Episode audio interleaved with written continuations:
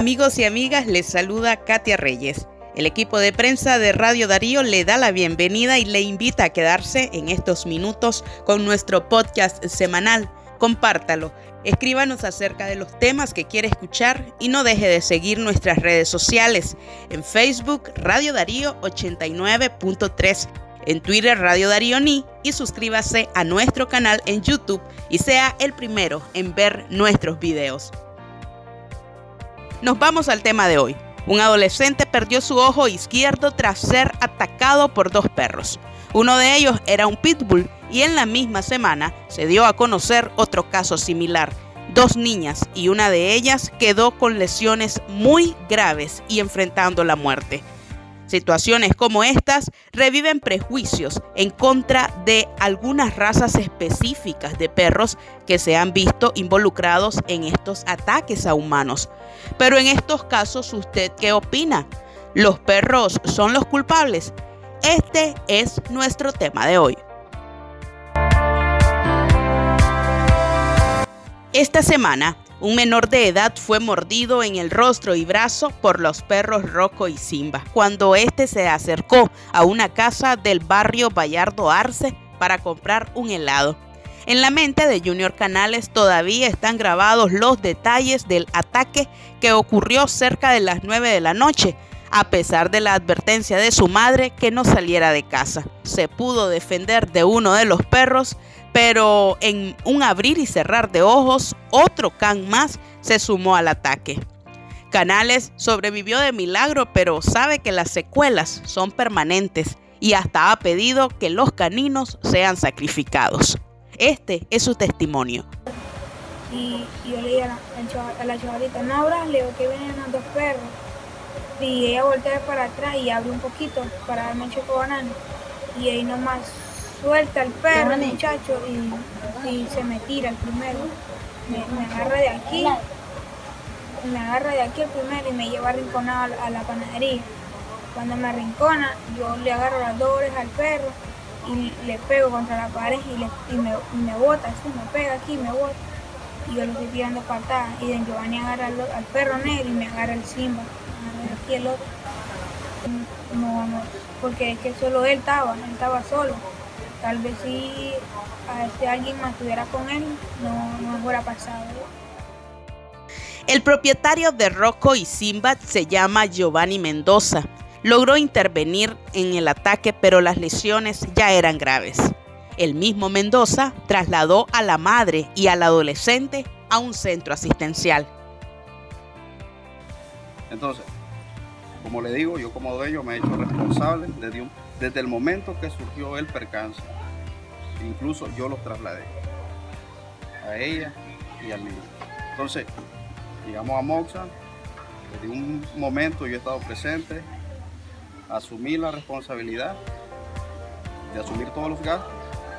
Entonces, he estado presente allí también con ella. Entonces, Giovanni, ¿le desobedecieron a los animales? ¿No logró usted evitar de que el o que los perros se calmaran en el momento que salieron, que atacaron al niño. Fue difícil que ellos le entendieran a usted. Como Mire, la verdad que yo le voy a decir, en el momento yo agarré el primero porque solo le agarró Entonces, pero ya con el segundo, entonces yo la llamé a mi esposa y llamé a mi hijo, claro, de una manera desesperada, ¿sí? Incluso yo la verdad ahí no le puedo decir el por qué quizá el perro actuó de esa manera. Entonces, porque como me ve que yo estoy forcejeando ahí con el perro y yo estoy tratando de levantar al niño, no sé si quizás el perro pensó de que quizás me estaban agrediendo más bien a mí. Entonces, como yo me puse en esta posición queriendo protegerlo y levantarlo, entonces yo el que tengo en la mano prácticamente ya lo tengo. ¿Usted lo tiene pequeño, los perros? Sí, pero el otro ya, como le digo, fue imposible. Él viene, eh, su naturaleza, pues, por decirle, en un momento instintivo, fue que él agredió. Señor Giovanni, este, el niño perdió el ojo, el daño es irreversible. Este, usted va a estar pendiente para en todo el proceso que se requiera, porque el niño está pidiendo que sacrifiquen los animales. Mire, la verdad, yo le voy a decir, vino al Minsa, pues todavía ellos se llevaron allí, hicieron un informe de campo, ¿verdad? Entonces, yo la verdad, yo no he tomado carta en el asunto porque yo estoy... Mendoza ha cubierto los gastos médicos. Ha intentado estar pendiente del estado de salud de la víctima de sus perros. Pero esto no es suficiente para la madre del niño, Jessica Canales, ni para la comunidad que exige que Rocco y Simba sencillamente desaparezcan. pasamos, clarito ya se los estamos diciendo. Nos ponen en otro lado, aquí nos desaparecemos. Aquí hay demasiados niños, hay esta panadería que uno manda a sus hijos. ¿Cómo es posible que tengan esos animales ahí, que los manden a otro lado, los matamos nosotros? Aquí si las autoridades no quieren hacer algo, nosotros los, aquí los habitantes lo haremos. Claro, representa un peligro, Amora. Como lo hicieron con esta criatura, agarran un niño así, una niña así, la matan, la matan. Y es que este tema del ataque de perros de raza a niños tiene historia en Chinandega.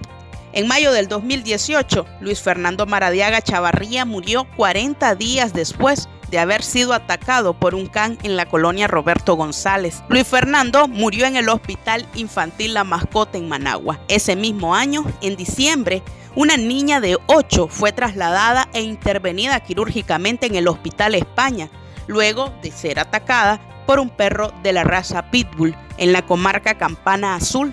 Esta está ubicada al sureste de la ciudad de Chinandega. La menor de iniciales LCAR presentaba mordeduras graves en el rostro, con heridas cortantes y profundas en el labio superior y mejilla tras sufrir el ataque del animal.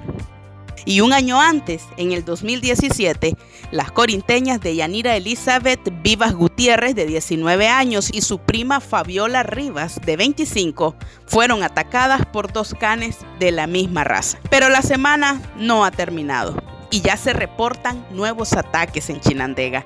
En el departamento de Masaya, las últimas víctimas son dos niñas, la menor de ellas solo tiene año y medio y fueron atacadas por dos Rottweilers, en presencia de su padre, quien hizo lo posible para contener la situación.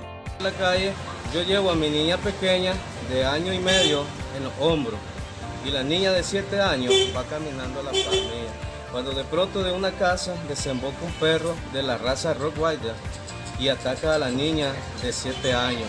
Le ataca los brazos y lo comienza a morder y a, atacarle. Era una fiera ese animal.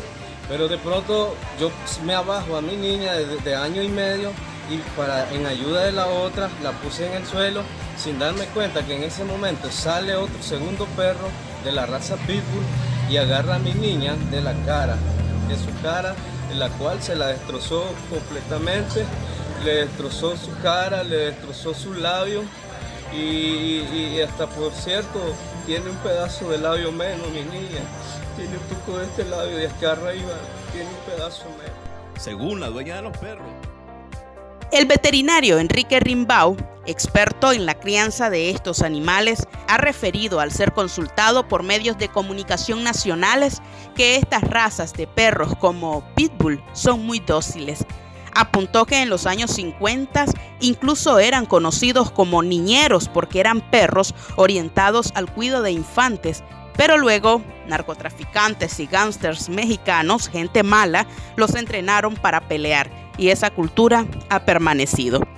Para el especialista, la agresividad no era la naturaleza de los perros de la raza Pitbull. Considera que la agresividad es promovida por sus propios dueños esto ha dicho Rimbau en entrevistas ofrecidas a la televisión nacional. Si vos tenés un Pitbull, un American Stanford, un American Bully, que son todas razas muy similares, tu casa es su reino. No puede entrar un extraño sin que vos lo autorices. Entonces, si entra un extraño o entra un perro, él va a atacar, porque defienden su territorio. Un animal que vos lo encadenas, le dejas dos o tres metros para que pueda desplazarse, lo obligás a comer y a beber donde él defeca y orina, lo tenés a la lluvia y al calor, a la intemperie. Ese animal no va a estar tranquilo cuando se, se zafe de la cadena. Es un animal que va a salir furioso. ¿Por qué? Porque ha sido sometido a una serie de vejámenes que no le deseamos a nadie. estos animales son muy dóciles. De hecho, en los años 50, 60, los consideraban los niñeros en Estados Unidos porque los encargaban de los niños. Eran los perros que se orientaba a cuidar niños. ¿Qué pasó después? Hubo gente del narcotráfico, muchos mexicanos, que empezaron a, eh, a criarlos como perros de pelea. Y son perros muy fuertes. Entonces, si vos lo entrenás para pelea, el perro queda entrenado para pelea. Otros conocedores invitan a revisar cuáles son los objetivos de una familia al adquirir un perro o una mascota, informarse acerca de las características de la raza y de las especificaciones del cuido. Es importante para evitar este tipo de situaciones tan dolorosas para las dos familias, para las familias de las víctimas y también para las familias propietarias de los perros. Primero, ¿para qué compro el perro?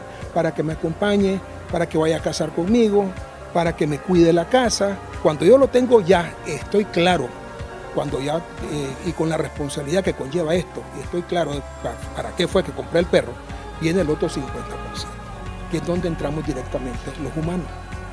¿Qué significa esto? Yo puedo tener un labrador, que es un pan de Dios, es un perro de familia, o un golden retriever, que es un perro tranquilo, súper cariñoso, este, lo mejor pues, para ir recomendado para la familia. Pero sin embargo, si le damos maltrato a ese perro, si no lo sacamos, si lo mantenemos amarrado todo el día, si yo decía, poner el ejemplo, lo amarramos y le soltamos una carga de cerrada de triquitraca, o sea, gente que hace todo eso, lo que vamos a ver ahí, aunque él, en su, eh, aunque en sus genes, se, vamos, vamos a crear una fiera ahí. En el año 2011 en nuestro país se aprobó la Ley 747. Esta ley está dirigida a la protección y el bienestar de los animales domésticos y animales silvestres domesticados. En su artículo 45, la ley establece la eutanasia animal o el sacrificio de los animales solo cuando el perro en este caso tenga una enfermedad terminal o incurable, cuando esté en sufrimiento permanente y cuando sea agresivo y no pueda ser nuevamente socializado bajo ningún método establecido. Los perros que atacaron a las hermanitas de Masaya ya han sido sacrificados. Sus dueños no opusieron resistencia. Mientras tanto, una de las víctimas, la menor de año y medio, se debate entre la vida y la muerte.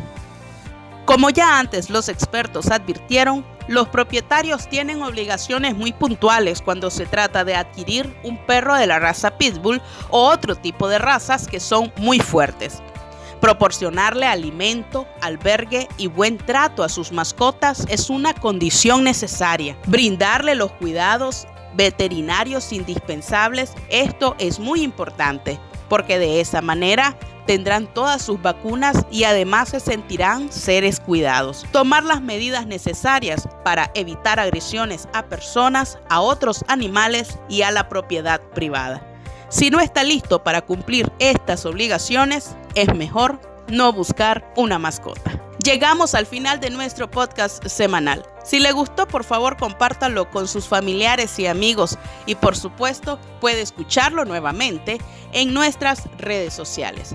Que tengan ustedes una buena semana.